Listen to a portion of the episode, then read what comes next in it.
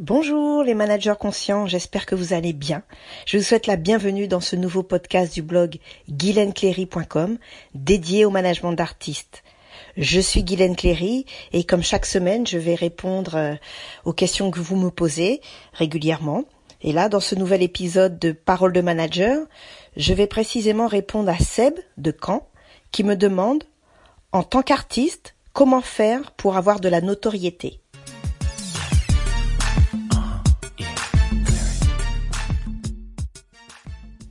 Alors Seb, merci de m'avoir posé cette question parce que non seulement je la trouve particulièrement intéressante, mais en plus je trouve que ça change d'avoir euh, une question qui est posée par un artiste et qui va certainement servir à d'autres artistes. Donc merci de m'avoir posé cette question. En réalité, ta question amène à se poser des questions fondamentales que selon moi, chaque artiste devrait vraiment se poser à lui-même. La première question c'est Qu'est-ce qui est important exactement pour toi en tant qu'artiste? Est-ce que c'est d'être connu ou est-ce que c'est d'être reconnu? Parce que bien entendu, ma réponse ne sera pas la même dans les deux cas. Si ce que tu veux avant tout c'est d'être connu, bah, mon conseil ça va être cherche par tous les moyens à faire du buzz sur internet ou à la télé en t'inscrivant à des émissions de télé-réalité ou à des concours de chant. Je vais te conseiller de, de te créer une histoire, un personnage et de faire parler de toi. Alors je dis pas que ça va être facile, hein, mais ce sera le plus court chemin pour y arriver, ça c'est sûr. Ça, c'est par exemple le business model de Michael Vendetta quand il est arrivé avec son concept de bogossitude. Tu vois, mais euh, soyons clairs, euh, le risque que tu encours quand, ta célébrité dépend des médias, bah, c'est que le jour où il se détourne de toi, bah il y a plus personne quoi, tu n'existes plus. C'est-à-dire que euh, c'est d'ailleurs le problème de la télé-réalité. Il y en a qui sortent leur épingle du jeu, mais euh, faut s'accrocher quoi sur la sur la quantité de personnes euh, euh fortement exposées médiatiquement. Faut compter sur les doigts d'une main ceux qui s'en sortent. Tu comprends? En réalité, ce qui dure, c'est quoi? C'est c'est quand tu es dans la recherche d'excellence. Ça prend du temps, ça prend de l'énergie, mais au moins ça dure tu vois, c'est pas comme le simple buzz. Parce qu'en général, quand tu as une ascension fulgurante, bah ça rime derrière avec une chute fulgurante aussi. Hein. Regarde euh, euh, l'exemple d'un gros succès comme euh, Psy, qui a fait 3 milliards quand même de vues avec Gangnam Style.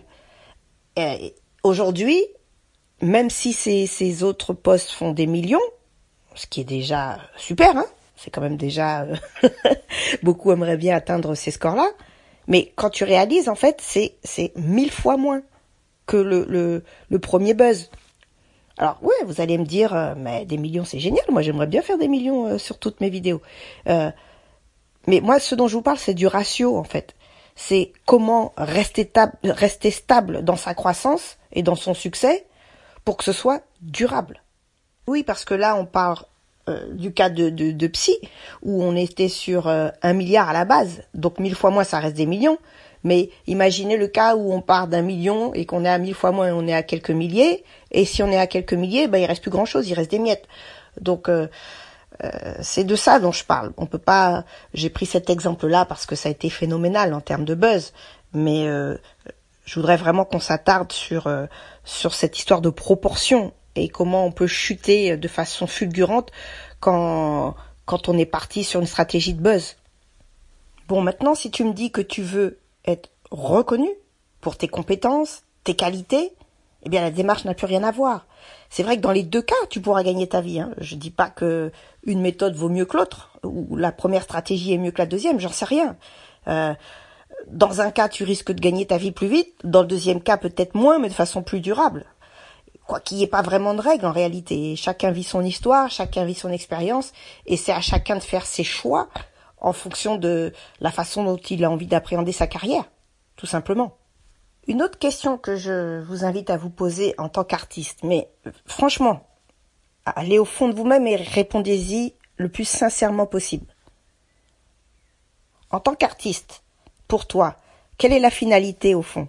Est-ce que c'est la gloire d'être une star? Ou c'est de développer du business? Est-ce que c'est la qualité de ton travail qui est importante pour toi ou est-ce que c'est la flatterie de ton ego? Eh oui, c'est une question super importante en vrai. Personnellement, en tant que manager, ce que je conseillerais à un artiste, ce n'est surtout pas de chercher à plaire à tout le monde, mais chercher à avoir de l'impact. Parce que de toute façon, tu ne plairas jamais à tout le monde. Moi, franchement, je pense que le syndrome de la méga star, c'est vraiment du fantasme. Parce qu'en réalité, on imagine toujours la récolte, mais on va pas voir les graines qu'il faut semer pour récolter.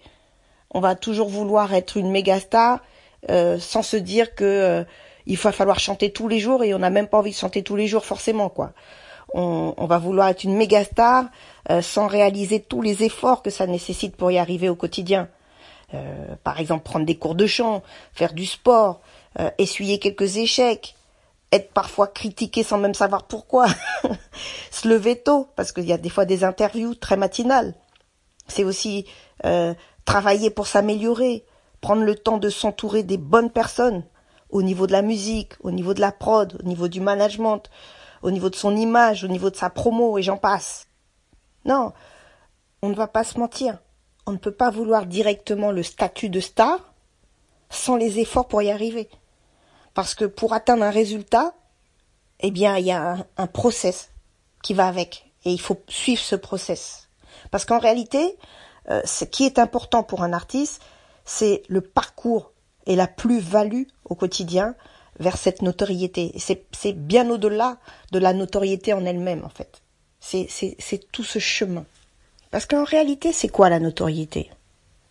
La notoriété, c'est une évaluation du succès aux yeux des autres. C'est-à-dire que c'est votre succès qui va être jugé par les autres.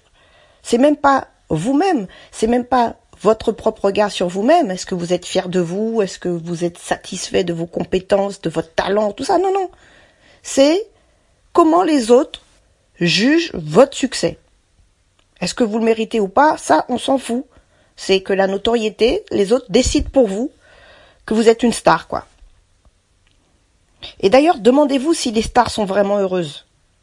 Parce que pour moi, je pense que c'est quand même le plus important, c'est d'être heureux au, euh, final. Tiens d'ailleurs, je trouve que c'est super intéressant. J'aimerais beaucoup avoir votre avis à ce propos dans, les commentaires. C'est quoi pour vous euh, la réussite? Dites-moi. Parce que je trouve ça tellement important euh, que, ben, vous savez quoi? La prochaine fois, je vais faire un thème consacré exclusivement à ça, parce que je pense que c'est super important. Je vais consacrer un thème à qu'est-ce que la réussite? Bon Seb, je me suis un peu égarée. J'ai ta question m'a passionnée et euh, et elle a, elle a soulevé d'autres d'autres questions euh, chez moi. J'espère que je, je t'ai permis d'y voir plus clair et puis que ça servira à d'autres artistes. Euh, n'hésitez pas à me faire un retour là-dessus, c'est toujours le but, hein, qu'on puisse être dans l'échange mutuellement. Je vous remercie en tout cas d'avoir suivi ce podcast et si vous êtes encore là, euh, vraiment euh, un grand, grand, grand merci. et en complément de ce podcast, vous êtes libre de, de, recevoir gratuitement mon guide évaluation de compétences et de motivation de manager en cliquant sur le lien qui apparaît en bas. Si vous écoutez sur podcast sur YouTube, N'hésitez pas aussi à vous abonner à ma chaîne en cliquant sur le petit bouton qui va bien et sur la cloche à côté. Ça vous permettra d'être informé en temps et en heure euh, à chaque fois que je posterai un nouveau podcast ou une vidéo sur le management d'artistes. Si vous m'écoutez sur iTunes euh, ou Apple Podcast, n'hésitez pas à donner une petite note avec les étoiles. C'est ce qui m'aide moi à gagner en visibilité. Il vous suffit d'aller euh, dans la section de notes et avis et et vous pourrez choisir euh, le nombre d'étoiles. Bon, si vous en mettez 5, je vous avoue que c'est ce que je préfère. c'est comme pour les hôtels 5 étoiles, hein, c'est ce que je préfère. voilà, trêve de plaisanterie. En tout cas, si vous m'écoutez sur mon blog, pareil, n'hésitez pas à partager, n'hésitez pas à, commenter, me dire si cet article vous a plu. Euh, c'est vraiment important pour moi de d'avoir votre retour, votre soutien. C'est ce qui me permet d'avancer et de et me motive à continuer à, à répondre à toutes vos questions. Je vous dis à la semaine prochaine pour un nouveau podcast, probablement d'ailleurs sur le thème de la réussite. Si c'est pas cette semaine, ça sera la semaine d'après. Mais en tout cas, je le ferai. Et en attendant, n'oubliez pas, on grandit ensemble. Bye bye.